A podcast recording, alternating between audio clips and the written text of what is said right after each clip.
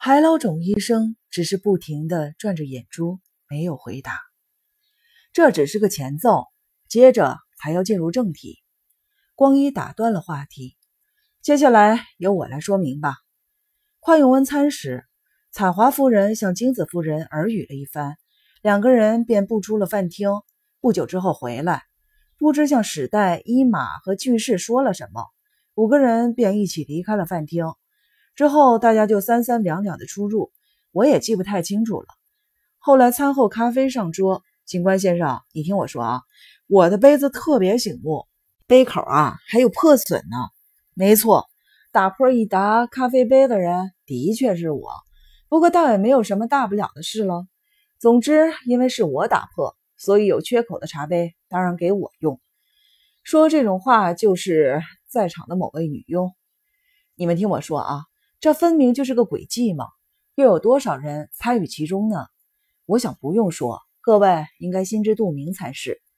按原定的计划，是在我的杯子里加入氰酸钾，碰巧加袋子小姐的杯子也有破损。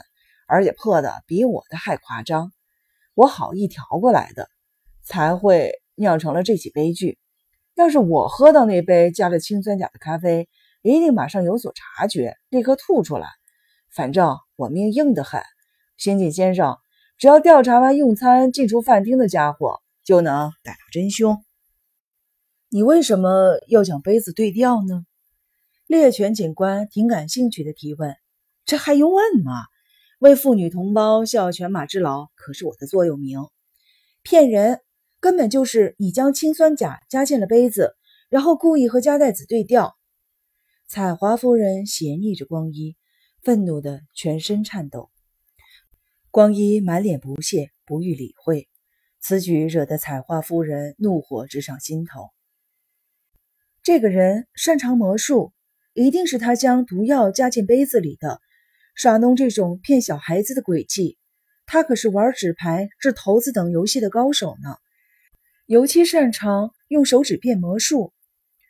光一坐的沙发旁正好摆了个棋盘，他像是要故意嘲弄采花夫人似的，用指尖夹起了棋子，伸直手臂，只见夹在指尖的棋子神出鬼没，棋子与人仿佛合二为一，像生物一般变幻自如。光一边耍戏法边悠然地说：“哎，各位看好了啊，接下来是名为‘黑白梦幻恋之卷’的戏法。他除了黑棋子之外，指尖又瞬间的夹了颗白棋子，神出鬼没的技法令人叹为观止。”光一一派轻松地瞧着彩华夫人说：“我可不是什么杀人狂哦，要杀人也该有个动机吧？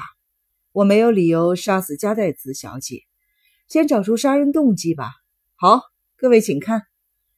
猎犬警官似乎按捺不住亢奋的情绪，但还是故作镇定，点起了一支烟，环视着众人，然后缓缓地看向了彩华夫人。夫人和史黛夫人为什么要一起离开客厅呢？只见彩华夫人双颊泛红，精子也扭扭捏捏，羞于启齿。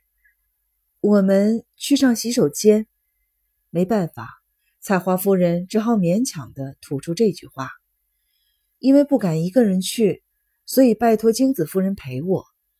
忽然从洗手间窗户瞥见瀑布那头的假山闪过一个人影，因为那里有座凉亭，还点着两扇灯笼，所以隐隐约约的能看到什么。那人影就出现在那一带，瞬间没入黑暗。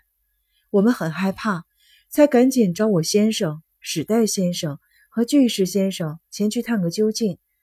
碰巧遇到了长田刑警，也帮忙查探。猎犬警官颔首：“书呆子，你有马上调查吧？”“是的，赶紧奔过去探查。没发现什么可疑的人影，因为没办法走直线穿越，还绕了一下别墅。那庭院的小路还真是曲折。”很容易迷路呢，毕竟只有你一个人，也没有办法。猎犬警官相当的体恤属下。那各位有马上回饭厅吗？我立刻回去。伊玛和居士博士应该也是吧？听我这么说，伊玛和巨石博士点点头。三人一起去的吗？没必要非得一起回去吧？好像是一个一个回去的。夫人和史黛夫人一起先回去的吗？那时想去厨房向女佣交代一些事情，我们并没有刻意的一起去，应该是金子夫人先回去的吧？几乎是一起的吧？我也到厨房和平平太太随便的聊了几句。警官用力的点点头。那时厨房已经准备好咖啡了吗？已经准备好了。彩华夫人坚定的看着警官这么说。但声音听起来并不是很强硬，依旧低沉自然。我们返回时，咖啡杯已经摆放在客厅的桌子上了。杯子里头已经倒了咖啡吗？是的，砂糖和牛奶也从厨房里拿了过来。列传警官从饭厅取来了光一和加代子的杯子，仔细的端详着。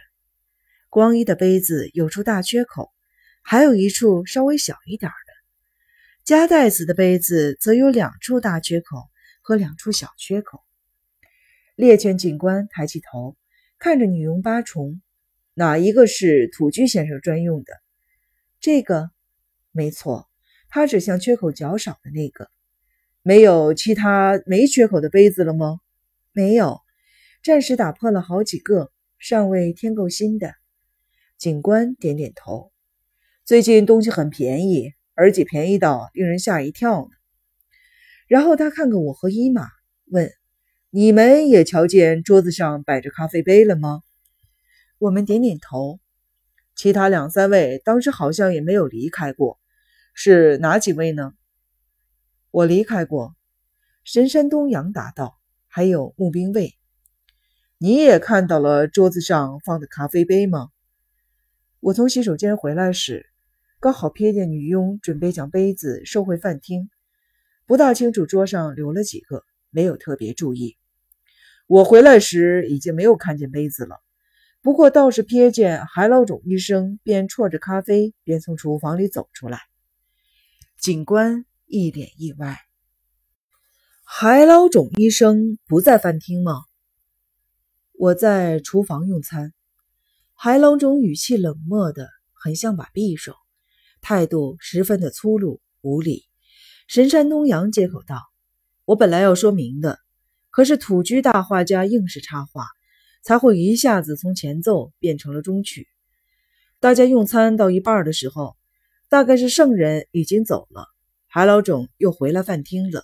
于是伊马先生以海老种医生会破坏气氛为由，要他退席，所以海老种医生便离开了饭厅。”大家对于海老种之后是否一直待在厨房用餐一事十分存疑，光一更是不以为然。只见他老大不高兴的不发一语：“你是在厨房的哪里用餐呢？”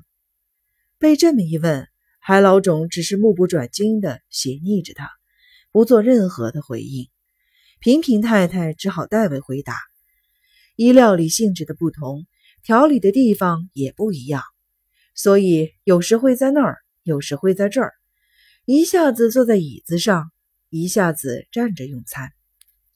侦讯告一段落，警官一行人准备打道回府时，光一不耐烦地埋怨说：“警官，我已经受够了，不能马上回东京吗？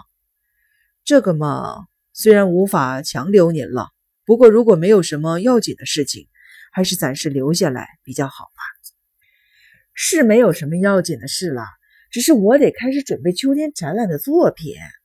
况且这里也没有我的事儿，真是受够了。总之，从明天开始，我要吃的东西我会自己做。这怎么行？这不是很奇怪吗？因为你是会毒死我们的恶棍啊！采花夫人大叫着。猎犬警官插嘴道：“不如这样吧，派鬼点子每天过来陪你们料理晚餐好了。”嗯，也好，这样才能确保我还能活着。彩华夫人拍了几下胸口，一脸的满意。也许凶手就在我们其中，正邪念着我，想到就害怕。